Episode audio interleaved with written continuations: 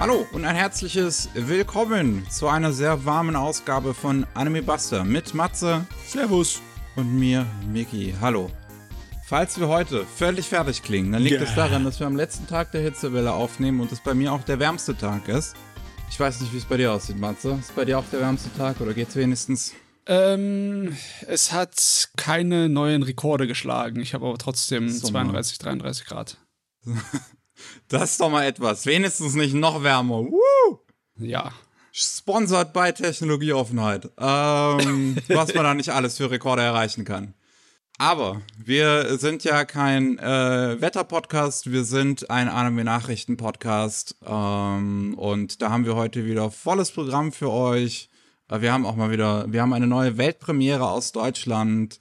Wir haben wieder viele neue Anime-Ankündigungen ähm, und noch vieles, vieles mehr. Aber bevor wir, bevor wir dazu kommen, Matze hat noch äh, was mitgebracht. Ja, äh, KSM hat vor, diesen Monat einige Sachen zu veröffentlichen. Darunter ist auch The Heroic Legend of Arslan. Und zwar ist es die neuere Fernsehserie von 2015. Die wurde schon damals bei uns in Deutschland von Universal Pictures veröffentlicht. Hm. Und das gibt es jetzt nicht mehr zu bekommen. Ja, Universal hat zwei Anime, glaube ich, rausgebracht mit Aslan und ähm, das Vampir-Ding von Wit Studio. Seraph of the End. Ähm, ja, die haben sich aber, ich schätze, beide nicht verkauft, weswegen das Universal sehr schnell wieder gelassen hat mit den Anime. Hm. Keine Ahnung, wie es da aussah. Auf jeden Fall wird es jetzt wieder auf KSM herausgebracht und zwar in der Gesamtausgabe. Die gesamte Serie die 25 äh, Folgen auf Blu-ray. Also da hat die Serie nicht, nicht 50 Folgen sogar eigentlich. Das sind ja, das sind ja zwei Staffeln. Nee, nee, das sind keine 50, das sind 25. Da sind noch ein paar OVAs hinten dran, da ist noch mal extra was gewesen. Ach, es gab noch die zweite Staffel, war nur acht Folgen lang. Jetzt erinnere ich mich. Ja. Ist die, ist die mit da drauf? Äh, nicht so viel ich weiß. So viel ich weiß, ist es nur die Dings. Warte mal, jetzt muss ich da wirklich erstmal nachgucken. Also nein, ist nur die 25-teilige Fernsehserie. Kann sein, dass Universal die damals nicht, auch nicht mal mehr veröffentlicht hat, die zweite Staffel. Weiß nee, so viel ich weiß, ist da nichts rausgekommen. Auf jeden Fall, das basiert auf einer Romanreihe von Dr. Tanaka, der Autor von Legend of Galactic Heroes und ähm, Gwyn Saga. Und das wurde damals auch illustriert von Yoshitaka Amano. Genauso wie Gwyn Saga. Und Arslan ist so eine Fantasy-Epos in so einer persischen Fantasy-Welt, wo relativ wenig Magie passiert und dafür mehr Politik und äh, ja, Bildungsromanmäßige Abenteuer. Der junge Prinz Arslan verliert sein ganzes Königreich durch Intrigen und eine Invasionsmacht. Und dann ist er halt auf der Flucht und auf der Reise mit ein paar Vertrauten, um äh, ja, eine neue Armee aufzustellen und sein, sein Reich zurückzuholen und seinen Thron.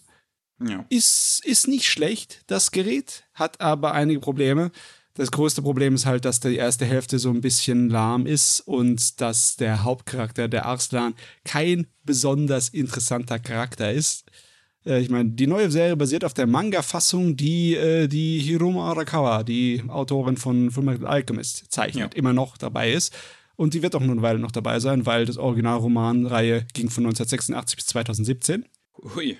Das war eine lange, epische Geschichte. Das liebt dieser Autor. Aber ja, das ist so das meiste, was bisher von der Story äh, in Anime umgesetzt wurde hier. Das 2015er Fassung.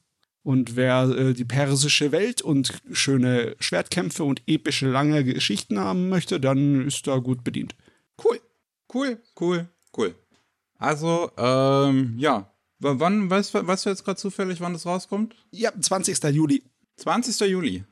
Okay. Aber man kann auf dem YouTube-Kanal von KSM schon die erste Folge sich anschauen. Stimmt, das habe ich die Tage in meiner Abo-Box gesehen, ja. Also, wer einen Eindruck von der Serie bekommen möchte, kann das auf dem YouTube-Kanal von KSM tun. Gut, dann äh, kommen wir mal zu den Nachrichten. Wir blicken kurz nach Deutschland. Wie gesagt, wir haben eine weitere Weltpremiere auf deutschem Boden. Und zwar Goblin Slayer Staffel 2 wird auf der Animagic ähm, prämiert. Die ersten zwei Folgen werden in Zusammenarbeit mit Animoon dort gezeigt. Ja, das passt auch. Das ist, das, das ist typisch, Das ist so eine Serie, da muss ich einfach an so deutsche, edgy Anime-Fans denken. Das passt 100% wie die Faust aufs Auge. ich glaube, die werden wahrscheinlich eher ein bisschen enttäuscht sein, weil Goblin Slayer halt nach der, seinem Anfang nicht mehr wirklich auf Kante groß gemacht hat und es einfach nur episodenhafte Dungeons and Dragons Fantasy ist. Aber wirklich nur, also er ist nur noch episodenhafte Stories, keinerlei roter Faden, keine großen Bewegungen, deswegen die zweite Staffel, ich weiß noch gar nicht, ob ich darauf scharf bin. Oh, oh. Oh, oh, da werden die deutschen Fans dann alle traurig da sitzen, wenn sie die ersten zwei Folgen gucken. Keine Ahnung. Ich meine, Goblins werden trotzdem noch gekillt, also da wo da ist, dann passt's. Ja, also, äh, wer auf der Anim äh, Magic unterwegs ist, die ist ja jetzt äh, demnächst Anfang August, kann sich, wenn er will, die ersten zwei Folgen der zweiten Staffel von Goblin Slayer angucken. Und dann haben wir noch einen ähm, überraschenden Disc-Release, den Crunchyroll angekündigt hat, von Corpse Princess. Shikabane mm. Hime. Ist 2008 rausgekommen, eine Zusammenarbeit von den Studios 4 und Gainax. Äh, zwei Staffeln waren, waren glaube ich, damals rausgekommen. Yep. Ähm, und das hat jetzt Crunchyroll angekündigt, auch beide nach Deutschland zu bringen. Ähm, ab, ab Winter soll die Veröffentlichung dann beginnen. Ja, aber mehr Details gibt es noch nicht zum da Release. war mal so eine Zeit lang, wo diese ganzen äh, Serien waren mit lauter Mädels, die als Kämpfer fungiert haben. Ja. ja so ganze Gruppen. Und hier sind es halt äh, super Zombie-Mädels. Und es sorgt dafür, dass die Action ziemlich gut ist. Aber es ist halt auch wieder so ein bisschen auf äh, Todesspielmäßige, Battle Royale-mäßige Angelegenheit ausgerichtet. Aber halt, weil Gainax mit dabei ist, kriegst du coole Animationen, coole Kämpfe. Ne? Nice. Ja. Gut, kommen wir zur neuen Anime-Ankündigung. Ähm, da ist eine direkt rausgekommen, nachdem wir den letzten Podcast äh, aufgenommen hatten, die, wie ich gesehen habe, dann in einigen Ecken des Internets große Freude ähm, vers versprüht hat. Und zwar A Sign of Affection ist ein Manga, der im Januar 2024 eine TV-Anime-Adaption bekommen soll und die Geschichte von einem tauben ähm, Studentenmädel, die einen sehr engen Freundeskreis hat, aber in einem Zug zufällig einen Freund von einem Freund trifft, den äh, sie ziemlich cool findet und der drei Sprachen sprechen kann, aber keine, ähm, keine, keine Zeichensprache. Ja, Gebärdensprache, okay, okay. Ja. Ja, ich meine, das musst du dir angucken. Das ist so, so, so, dann ey, sofort in Absolut. den ersten paar Sekunden fliegen natürlich die Blütenblätter und die Pastellfarben sind auch voll da. ja, also es gibt bereits auch einen ersten Teaser, der ungefähr eine Minute lang ist. Der sieht sehr schön aus, wie ich finde. Ja, ähm, also ich mag sowohl die, die Charakterdesigns, ich mag die ganze, äh, die ganzen Hintergründe und alles und Animationen. Das sieht sehr schön aus. Sehr liebevoll so ein bisschen. Man sieht so ein bisschen Gebärdensprachenanimation, ähm, was ja nicht unbedingt einfach ist, Hände zu animieren. Mhm. Ähm, und ja, finde ich, finde ich wirklich schön. Wie gesagt, Januar 2024. Äh, es kommt von Aijado, ähm, schon ein sehr langes unabhängiges Studio, die halt hin und wieder mal auch ganz coole Sachen machen. Zuletzt Revengers zum Beispiel Anfang diesen Jahres. Und Regie führt Yuta Murano, der auch schon da bei, bei Aichado Kakishigoto Regie geführt hat. Was auch ein sehr toller Anime ist.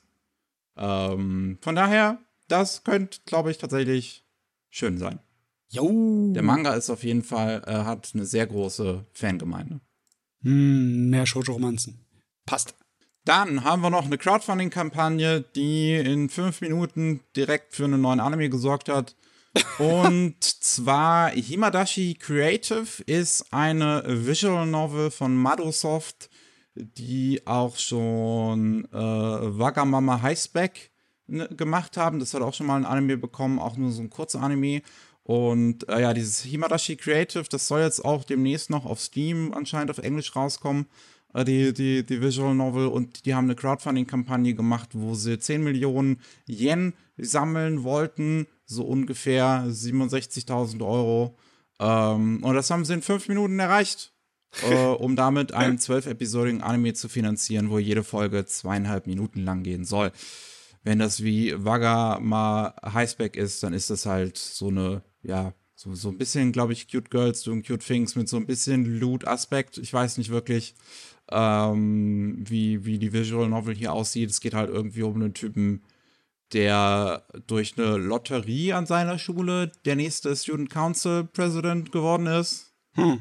Und ähm, aber nicht so weiß, was er tun soll. Und anscheinend taucht irgendwie keiner auf. Aber die Plot Description von Sekai Project, also die englischen Publisher, ist ehrlich gesagt ein bisschen wild. Das liest sich wie halt der Anfang vom Spiel. Und ich kann damit nicht wirklich anfangen, worum es in diesem Spiel jetzt wirklich geht. Ah ja, Visual Novels. Ich bin ja immer noch der Meinung, also den Eindruck habe ich, dass Visual Novels nicht mehr die Größe erreichen können, wie sie damals erreicht haben, aber die Fangemeinden scheinen schon ziemlich eingeschweißt zu sein. Ich meine, die Kickstarter-Kampagne wurde gerade so über den Haufen gerannt. Ja, mittlerweile hat sie, ähm, warte, wo finde ich sie? Campfire. Ach, kann ich die überhaupt das Deutschland ansteuern? Bei Campfire weiß man nicht. Ah ja, das geht aber. Campfire ist ja so japanisches äh, Kickstarter im Prinzip. Hm. Und mittlerweile sind wir bei 42 Millionen Yen, fast sogar 43 Millionen Yen. Ja, also so 280.000, ne? Ja. Also wesentlich mehr als geplant. Können sie eigentlich fast schon entweder mehr Episoden oder längere Episoden machen oder keine Ahnung, was sie mit dem Geld vorhaben. Ähm, ich könnte jetzt die ganze Kampagne durch Deep L jagen, aber ich lasse das mal gerade. Ja, Es sind ein paar Ziele hier, aber ja, sieht jetzt, ich, ich sehe jetzt hier nichts, äh, also ich sehe jetzt hier sofort nichts Spektakuläres. Dann, ähm, was haben wir noch? Natürlich, wie jedes Jahr, einen neuen Doraemon-Film, der auch wie jedes Jahr für den März angekündigt worden ist. März 2024 soll ein neuer Doraemon-Film rauskommen mit dem Titel Nobitas Earth Symphony.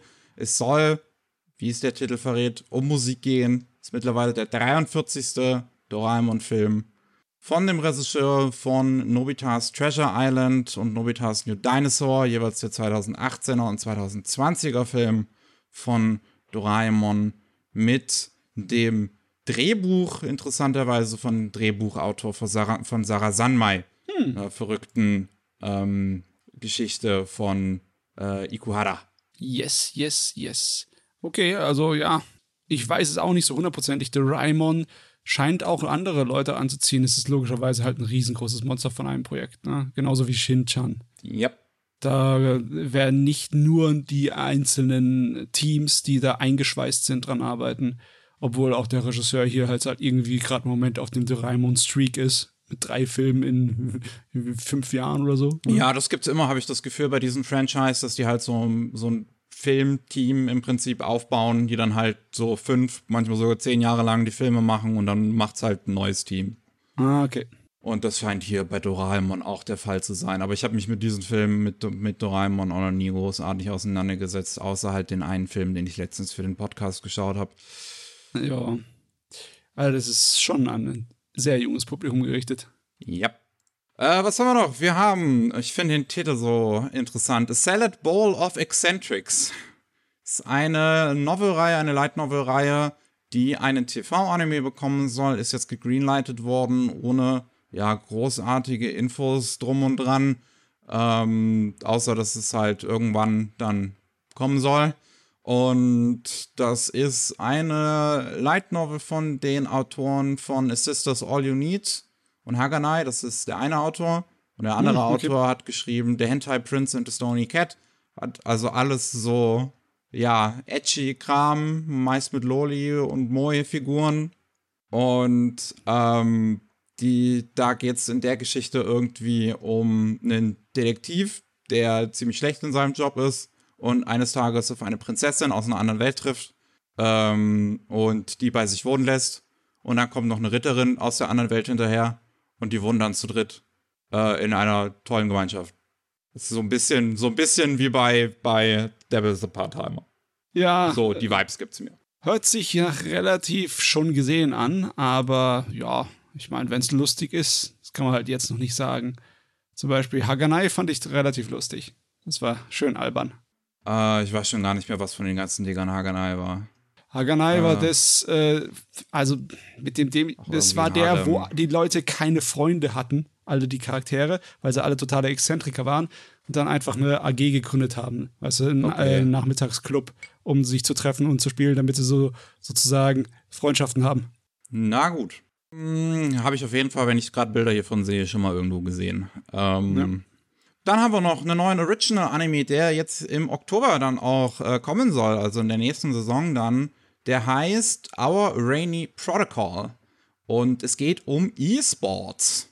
Es geht um eine Hauptfigur, dessen Vater durch einen Unfall stirbt und er das Café, das E-Sports-Café im Prinzip erbt und weiter versuchen zu führt, das aber in großen Schulden steckt und sich dann gemeinsam mit einem Freund bei einem Turnier anmeldet, um das, ähm, also bei einem Spiel, bei einem Videospieleturnier, bei einem E-Sports-Turnier anmeldet, um dann ähm, das, das, das Preisgeld halt zu nutzen, um das Café weiter aufzubauen, aus den Schulden zu bringen. Es gibt auch schon einen einminütigen, einminütigen Trailer, der sieht, finde ich sogar, ähm, eigentlich gut aus.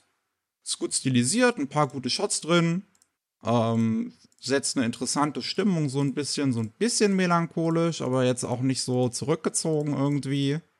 Ähm, ist, wird gemacht bei, äh, äh, äh, äh, wo ist das Studio? Studio Quad, genau, die jetzt zuletzt dieses Mal live als Inukai-Sans Dog animiert haben. Gute Güte. Die, äh, aber davor, ähm, da habe ich tatsächlich relativ Gutes zugehört von einigen Leuten. Dieses Miss Kurotsoi from the Monster Development Department. Ähm, ist ziemlich untergegangen, der Anime. Äh, das sind die einzigen, die sie auch bisher gemacht haben, weil es noch ein relativ junges Studio ist. Und Regie führt Yustaka Yamamoto, der, ähm, wie ich hier sehe, schon genau äh, ne- den Necropara-Anime-Regie geführt hat, Noblesse, ähm, so hier noch, Servant X Service, Tale of the Outcasts, also einiges in letzter Zeit. Ähm, und, ach nee, das ist der Chief Director, der eigentliche Regisseur ist Daishi Kaito, der Episode Director gewesen ist bei Bastard unter anderem, also eine Episode bei Bastard übernommen hat, bei Fire Force zwei Episoden, bei ein paar Anime aus letzter Zeit immer so einzelne Episoden, ist aber ein Regiedebüt aus der Position. Ja, Schon ähm, ein bisschen mutig, ne? Also es ist kein Standard. So viele E-Sports-Anime haben wir dann doch nicht. das stimmt, ja. Wenn, dann ist es nur nebenbei, weißt du, nur am Rand. Es ist äh, nicht sowas wie bei dieser chinesischen Serie des Kings Avatar, wo wirklich das meiste von dem Ding ähm, Actionsequenzen in der virtuellen Welt sind, wie die gegeneinander kämpfen, die E-Sport-Leute. Frag mich, wie sie es hier machen. Ja, bin ich äh, tatsächlich auch interessiert dran. Wie gesagt, ich finde, der Trailer sieht sogar ganz gut aus. Die Story kommt von Kutz, Kut, Kotzu Kotzu, ist der Spitzname. Hat anscheinend das Drehbuch an einem Film Idle Boo Show geschrieben. Das ist ein CGI-Idle-Film, der letztes Jahr rausgekommen ist. Habe ich aber, also ich habe den Titel mal gelesen, aber das war dann mein Wissen darüber. Und die Character Designs kommen von Bota, Bota. 3O B-O-O-O-T-A. toll. Lustiger einfach, einfach toll. Ähm, und er hat die Character Designs für Higehiro äh, gemacht. Also dieses I shaved after, after being rejected, I shaved and took in a high school runaway. Ja, ja. Hm, Das Teenie-Drama-Zeugs. Ja. Naja, also Oktober dann. Da kommt es dann raus. Da müssen wir mal, müssen wir mal sehen. Ist bei, bei Originals immer schwer zu sagen, was das dann kann. Ja. Was wir noch haben, ist The Fable, ein Manga, der jetzt auch äh, anscheinend demnächst dabei ist, zu Ende zu gehen. Ähm, und der soll eine Anime-Adaption bei Tezuka Productions bekommen mit dem Regisseur Ryosuke Takahashi, der auch seit den 80ern fleißig dabei ist und vor allem halt sehr viel Armored Trooper Wotoms Regie geführt hat. Ja. Sehr viel.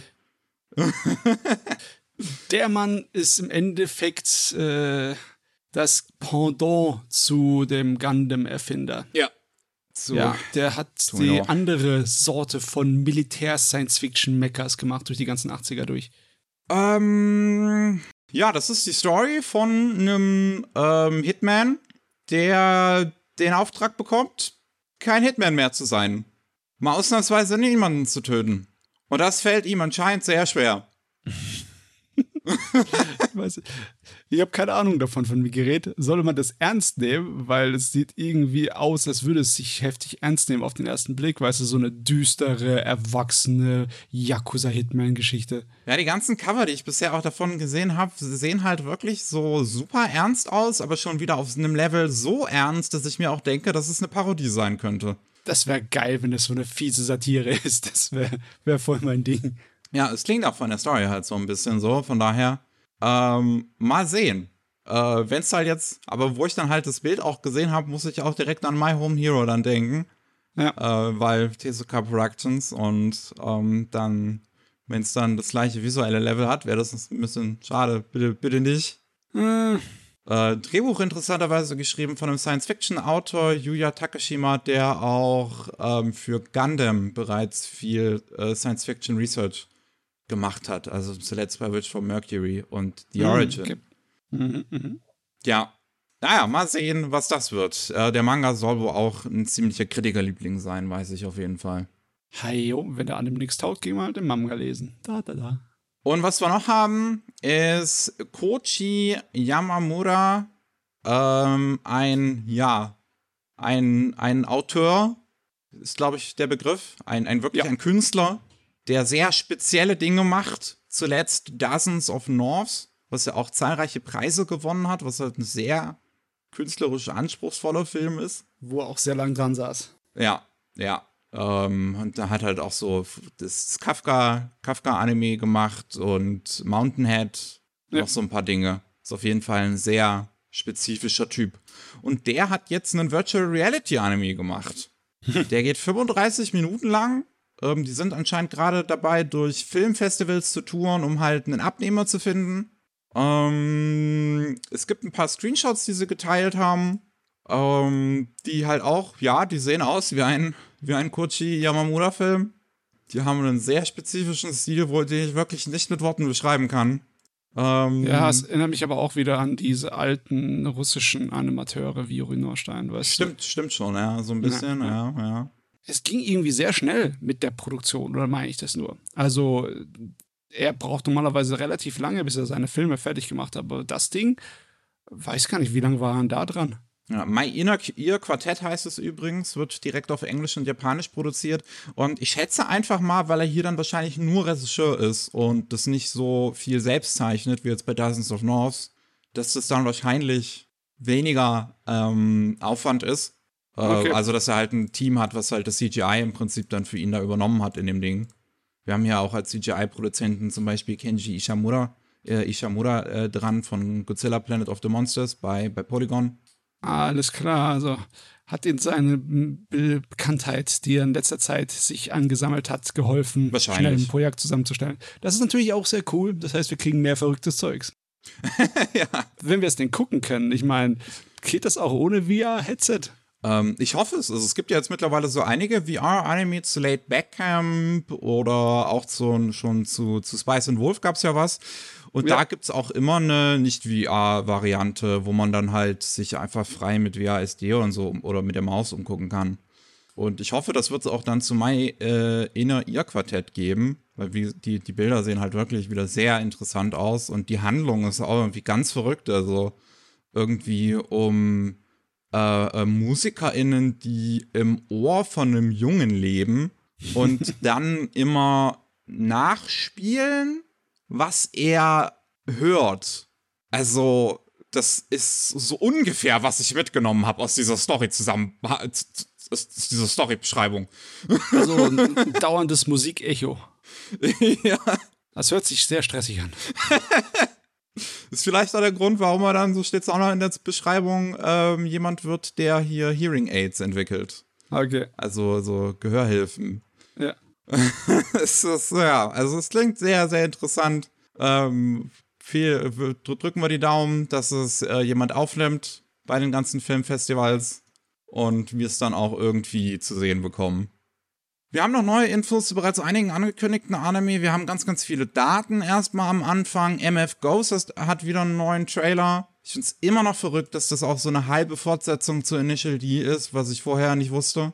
Ähm, und das soll dann im Oktober endlich rauskommen. Bin ich sehr gespannt drauf. Muss ich endlich mal Initial D fertig gucken. Ähm, Mushoku Tensei ist jetzt direkt, dass die zweite Hälfte von der zweiten Staffel äh, kommen soll, für April angekündigt worden. April nächstes Jahr. Das ist also nicht nur eine Saisonpause zwischen den beiden Hälften, sondern zwei. Okay. Habe sie nicht gewartet bis zum Ende von dieser Staffel. Hm. Ja, ich meine, ist eigentlich auch ganz schön, wenn dann auch die Pause ja. so groß dazwischen ist, dass sie es direkt so offen kommunizieren, dass es etwas äh, dann auch länger dauern wird, bis die zweite Hälfte kommt. Ähm, Finde ich auch interessant. Frage ich mich, ob sie das so, äh, bewusst so machen im Vorhinein, weil die erste Staffel, das ja schon war, dass die, glaube ich, nur eine Saisonpause haben sollte, aber dann produktionsbedingt zwei Saisonspause mhm. machen musste. Mhm. Ja. Ähm, dann haben wir noch die Hypocrisy Diaries, die Tagbücher einer Apothekerin, wie es bei uns in Deutschland heißt, mit einem neuen Teaser, der uns auch eine Oktoberpremiere verrät. Bin ich auch schon sehr gespannt drauf. Ähm, und Dropkick on My Devil, das Spin-off dazu, hat ein Datum bekommen, 26. Dezember. An Abend in Japan soll es dann rauskommen, beziehungsweise im Prinzip ist es schon 27. Dezember, weil es genau um Mitternacht rauskommt. Ähm, ähm, ja, äh, ist, das ist nicht der Crowdfunding-Erfolg, oder? Das ist nee, nochmal ein anderes das Ding. Das Crowdfunding war ja eine vierte Staffel. Das Spin-off ist was ganz anderes, was von irgendeiner ähm, hier Präfektur wieder finanziert worden ist. Ähm, genau, von Kumamoto. Und mhm. ähm, wird auch diesmal bei einem anderen Studio gemacht. Und zwar Makaria ist ein, ja, so, so, ein, so ein klassisches Aushilfestudio, was bei ganz, ganz vielen Anime äh, In-Betweens und Hintergründe und sowas macht. Und das ist jetzt das erste Mal, dass sie eine richtige Anime-Produktion übernehmen. Ähm, was in dem Fall, glaube ich, auch nicht so schlimm sein sollte, weil es halt nur ja, ein Spin-off ist mit wahrscheinlich dann ein, zwei Folgen oder so. Weiß ich jetzt nicht. Ja, aber trotzdem cool, dass die Serie einfach was geschafft hat und überspringt auf andere. ja. Es ist ein großes, großes Ding immer noch. Ja. Ähm, wir haben Mysterious Disappearances. Ähm, der TV-Anime, da wird das Debüt für 2024 jetzt direkt angekündigt. Ähm, ja, wann dann 2024 ist dann wieder eine große Spanne, aber auf jeden Fall nicht mehr dieses Jahr. Diese Geschichte mit äh, der großen, mit der, der Bibliothekarin mit zwei großen Melonen und ihrem Aushilfen, ihrem, ihrem Gehilfen und die gehen dann irgendwie Detektiv sein abends. Ähm, Pluto ist jetzt noch angekündigt, das dauert ja jetzt nicht mehr lang oder nicht mehr allzu lang zumindest, bis es auf Netflix dann kommt. Und da ist jetzt noch angekündigt worden, dass ähm, das acht Episoden sein werden, die jeweils 60 Minuten lang gehen. Ha. Acht das große Brocken-Episoden. Ähm, ich kann mich nicht genau erinnern, wie viele Bände hatte denn der Pluto-Manga? Hatte der auch acht? Das wäre dann natürlich lustig. Ich muss mal kurz nachgucken. Pluto. Der Pluto-Manga hatte auch acht, ja, oh. acht Bände. Dann könnte man theoretisch eine Episode, ein Band machen. Ja, so scheint es auf einem auf jeden Fall, ne? Ja, wenn dann die Folgen auch so lang sind. Es ergibt mhm. Sinn, was du da von dir gibst. Es ergibt Sinn. Jo. Äh, wir haben noch die kleine Info, dass 365 Days to the Wedding, einer der aktuellen Manga von Wakaki, dem Autor von ähm, The World God Only Knows, ähm, ein TV-Anime sein soll. Das stand vorher noch nicht fest, welches Format das hat. Das hat man jetzt so nebenbei noch angekündigt. Sonst haben wir da keine weiteren Infos weiter. Ähm, wir haben aber noch ein paar sehr spannende Veränderungen, wie zum Beispiel bei Lateback Camp, bei Yodo Camp. Die dritte Staffel wechselt das Studio und den Staff. Huh. Ähm, und ist jetzt für 2024 bestätigt worden. Es macht nicht mehr C-Station, ja vorher die erste und zweite Staffel gemacht haben und den Film, ähm, sondern es wechselt zu 8-Bit. Und als mm. ich die mm. Überschrift gelesen habe, beziehungsweise halt dann gelesen habe 8-Bit, zuerst dachte ich mir, ja, okay, das ist ja eigentlich sogar ein ähm, perfekter Ersatz, weil 8-Bit ja. äh, Encouragement of Climb gemacht hat. Ähm, und das halt im Prinzip genau in die gleiche Kerbe schlägt. Ja. Aber was ich jetzt hier vom Staff lese, ist es halt keiner der Leute, die bei Encouragement of Climb beteiligt sind. Ähm, was ein großes Herzensprojekt von dem, von dem Regisseur ist, wo mir der Name gerade nicht mehr einfällt, aber ich weiß, dass, das, dass er das äh, Encouragement of Clive ganz groß selbst trägt. Ähm, Yusuke Yamamoto. Ähm, der ist hier nicht beteiligt. Stattdessen Es führt Regie Shin Tosca, der bei 8-Bit vorher schon Infinite Stratos Staffel 2 Regie geführt hat und ganz, ganz viel Episode Direction und Storyboards gemacht hat für andere 8-Bit-Anime. Und äh, Drehbuch ist von Masa Fumi Sugiura, äh, der oder die ähm, Drehbuch für den Umamusume Anime geschrieben hat. Beide Staffeln und die Spin-offs sogar, wie ich hier sehe. Hm, ich mag die ersten paar Staffeln von Late Back Camp so sehr, dass es mich tatsächlich ein kleines bisschen unruhig macht. Ne? Ich habe schon Erwartungen für die dritte Staffel, ob die die erfüllen können. Äh, leichte Zweifel. Ja, ich bin auch mal gespannt. Das Beste wäre natürlich, wenn halt jetzt nicht das, der Main-Staff im Prinzip, also Regisseur oder sowas, halt jetzt nicht vom Encouragement of Climb Team sind, aber dann halt sonst Storyboarder und Episode Director und sowas vorher alle schon an Encouragement of Climb gearbeitet haben und wir dann trotzdem ja, ja. einen ganz, ganz tollen Anime bekommen. Ähm, oder die Leute, die haben halt von dem Encouragement of Climb Team oder so gelernt oder sich davon inspirieren lassen oder sowas. Ähm, ja, und jetzt dürfen sie sich beweisen. Ja, ich hoffe es, ich hoffe es wirklich, dass es äh, die, diese Qualität aufrechterhält, weil wie gesagt, Encouragement of Climb, gerade die letzte Staffel ist visuell unglaublich gut. Hm. Und es wäre also schön, wenn die gleichen Qualitäten dann auf Lateback Camp übertragen werden. Das wäre was. Dann äh, haben wir einen Trailer zu Juve Experienced I Was Not, Our Dating Story.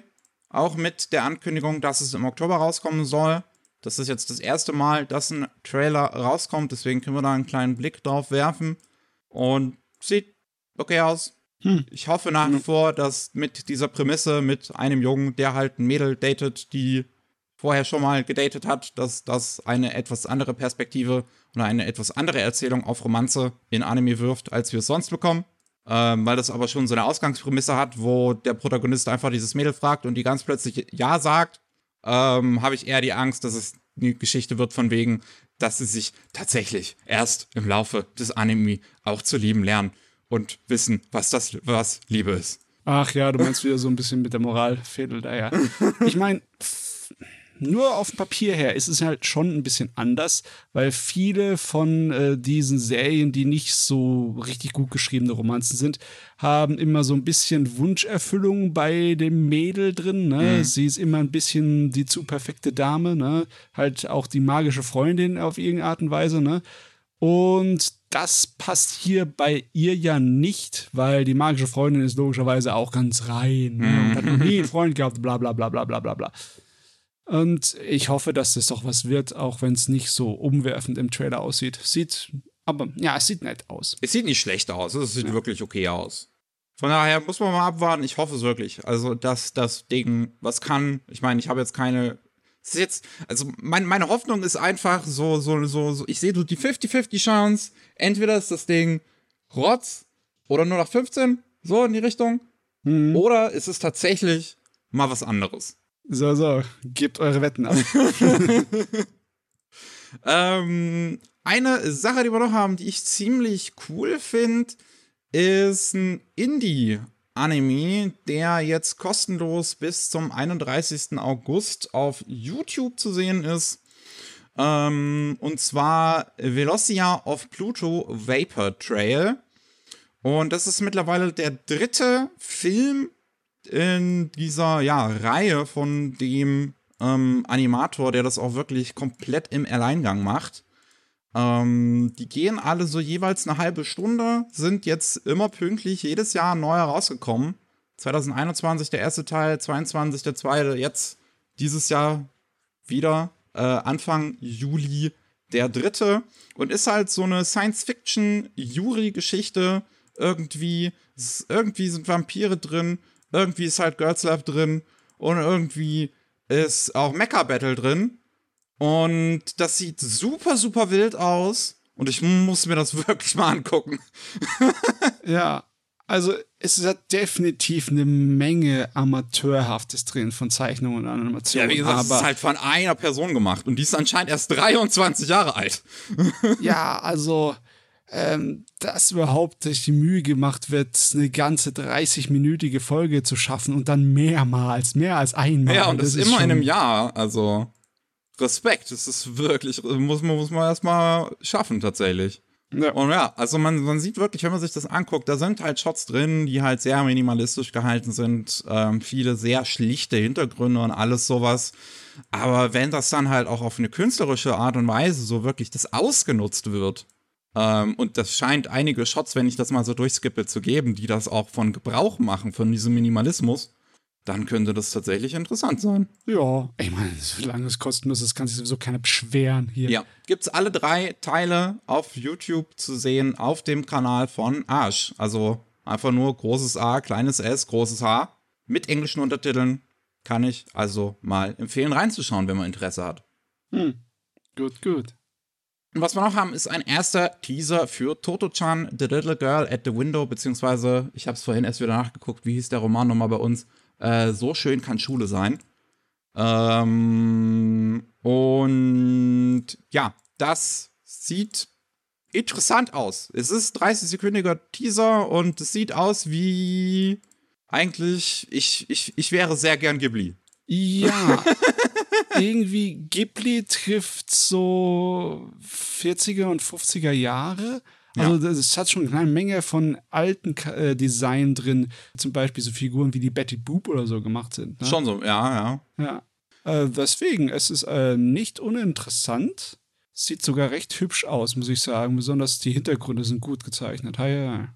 Ja, also ich bin da, da bin ich nach wie vor sehr gespannt drauf. Es ist auf einem Roman basiert von einer ähm, japanischen Schauspielerin geschrieben, die ihre Erfahrung ähm, ja in ein autobiografisches Buch gepackt hat, ähm, wie, wie, wie sie als Siebjährige in der Schule war, ähm, wo gerade noch der Zweite Weltkrieg gewesen ist. Ähm, und sie anscheinend irgendwie behindert ist oder sowas. Es geht auf jeden Fall viel um das Thema Behinderung, aber man hm. sieht es jetzt nicht wirklich im Teaser. Vielleicht ist sie irgendwie geistig ähm, behindert. Das weiß ich jetzt nicht. Das ähm, aber das ist anscheinend irgendwie auch das Thema von dem, was ich vorhin ähm, gelesen habe. Sehr interessant. Sehr interessant. Ähm, der Teaser verrät auch das Datum. 8. Dezember soll er dann in Japan rauskommen. Bin ich, bin ich gespannt. Den will ich sehen. Oh, schöne Sache.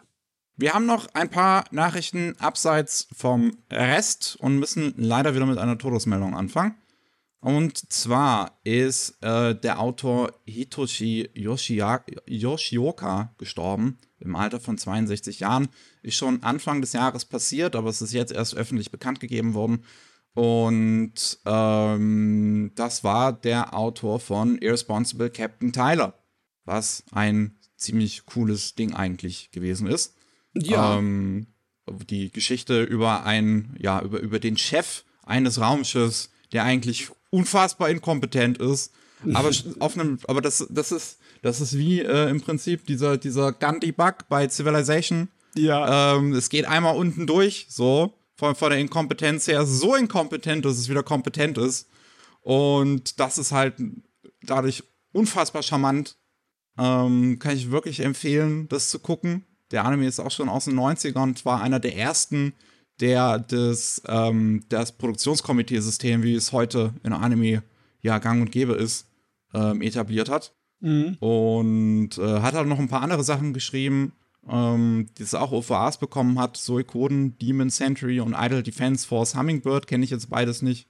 Ähm, aber hat auf jeden Fall anscheinend einige interessante Romane noch abseits auch von Tyler geschrieben. Aber ich schätze, für Tyler kennt man ihn am ehesten und das ist wirklich, wirklich gutes Gerät. Ja, das haben wir auch komplett in Deutschland. Obwohl ich weiß gar nicht im Moment, ob jetzt es in Deutschland ist. Ich habe auf jeden Fall die ganzen DVDs bei mir im, im Regal stehen. Und ich glaube, die wurden auch nochmal neu veröffentlicht als Blu-ray. Ja, ist schade, dass er jetzt im Alter von 62 Jahren, ähm, was auch immer noch ein bisschen zu früh ist, von uns gehen musste. Ähm, aber äh, ich hoffe, es wird auch noch weiterhin in Zukunft an Irresponsible Galaxy Tyler ähm, be beziehungsweise Captain Tyler gedacht. Ähm, wir haben wieder Business News und zwar Avex Pictures gründen jetzt auch ihr eigenes Animationsstudio. Avex Pictures ist ja auch schon ein Produzent in Anime ganz fleißig dabei und die haben auch ihr eigenes Plattenlabel, was halt auch schon bei vielen Anime mit die Musik produziert hat. Ähm, und ja, die sind zum Beispiel das Haupt, die Hauptverantwortlichen hinter Do It Yourself auch gewesen, also die Hauptproduzenten davon. Mhm. Ähm, und die haben jetzt ihre Firma neu strukturiert, beziehungsweise planen zum 1. August ihre Firma neu zu strukturieren und ähm, halt nur noch zwei Branches statt irgendwie drei zu haben, die sie anscheinend aktuell noch haben. Ähm, diese, diese zwei Branches sollen dann jeweils einmal halt das Visuelle und einmal Musik sein. Und das Visuelle wird dann aufgeteilt in Animation-Labels und Film-Labels. Animation dann halt für die Animation und Film für Live-Action-Business. Und damit haben sie halt effektiv im Prinzip ein neues eigenes Animationsstudio, wo sie dann selber Anime machen können. Hm, hm, hm. Ich meine, das wäre cool, wenn die sich wieder daran wagen, neue originale Werke zu erstellen. Ne? Eigenständige Animes sind immer gut. Ja, es wird wahrscheinlich eh wieder nur heißen, irgendwelche Adaptionen oder so, um halt Geld ja, zu verdienen. ja, vielleicht gehen sie auch erstmal noch in die, obwohl ich, ich weiß gar nicht, ob die in die Unterstützungsrolle gehen würden, um auszuhelfen bei anderen Produktionen, weil sie haben ja schon mehr Finger drin gehabt in ja. Produktion von fertigen Animes. Ja, es könnte durchaus sein, dass sie direkt versuchen werden, eigene Anime zu machen. Das werden wir dann sehen, wann die ersten rauskommen. Ähm, würde wahrscheinlich ein, zwei Jahre dauern. Ja. Je nachdem, wie schnell und wie groß sie ein Team zusammengestellt bekommen. Aber das heißt auf jeden Fall, wir haben wieder mal ein neues Animationsstudio in einer Welt, wo 25 Millionen tausend davon bereits existieren. Und ja. die sind alle in Tokio. Animationsstudio wachsen. Die Anzahl von Zeichnern geht nicht wirklich nach oben gigantisch. Ach ja. Auch noch eine Kleinig Kleinigkeit, noch eine interessante Sache, die mir aufgefallen ist, und zwar Sandland wird jetzt in Japan in der Psycho Jump, nicht in der Shonen Jump, nochmal neu aufgelegt. Ähm, ab 4. August in Full Color, voll koloriert, kommt das in Japan jetzt nochmal raus.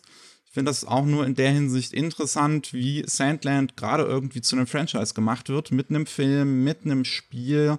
Jetzt wird es nochmal der Manga neu aufgelegt in einer voll kolorierten Fassung.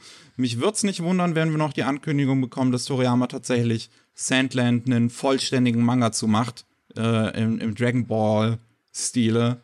Hm. Ähm, dein, sein Short dann halt ausbaut. Boah. Aber mal sehen. Also, bisher ist ja noch nicht klar, ob das richtig gut was taugt, weil auch wenn der Kurzmanga dazu gut sein muss, ist es halt nur ein kurzes Gerät, ne?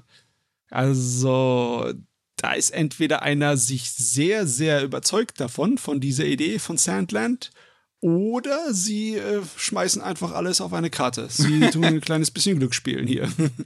Ja, aber ähm, ich mir nicht. Finde ich, ich finde schon sehr interessant und wild, wirklich, wie viel ähm, Aufmerksamkeit Sandland in letzter Zeit bekommt.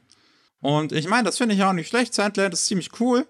Äh, Wenn es halt tatsächlich was äh, erfolgreich dann jetzt auch wird, der ganze Kram, der dazu rauskommt, dann und auch tatsächlich gut ist, äh, was ich hoffe, bitte, jo. dann sind das ja alles gute Nachrichten.